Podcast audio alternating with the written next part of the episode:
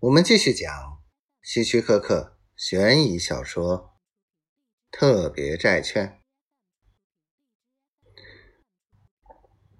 赫伯放下电话后，他拉开办公桌中间的抽屉，拿出一叠空白收据。这是他上个月从一家运输公司弄来的。这个公司下午又要送债券来。赫伯开始在空白收据上填写。中午时，赫伯差不多填写完了那些假收据，把它们又放回中间的抽屉锁上，然后穿上外套，戴上帽子。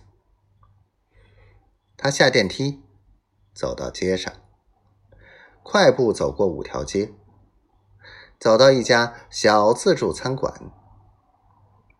他选了几样食物，端着盘子来到两个男人身旁。两个男人，一个很瘦小，一个很魁梧。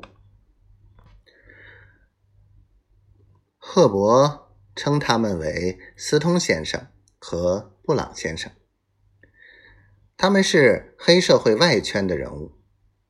赫伯花了三个星期在纽约的酒吧里找到的。吃午饭的时候，赫伯解释了叫他们来的原因。当他提到金钱的数目时，那两个人吃惊的互相望了。赫伯说：“不管怎么说，这事情没有一点危险，计划的非常周密。”他探过身，说出了他的计划。计划里最重要的是时间。赫伯知道，同事们在星期五总是提前下班，所以要斯通和布朗到楼下房地产公司假装谈业务，然后从防火楼梯离开。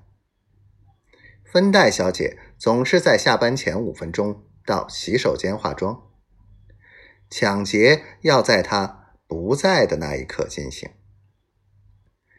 计划很简单：当赫伯带着债券进入副经理办公室时，斯通和布朗要跟进去，拔出手枪，抢过债券，打昏副经理。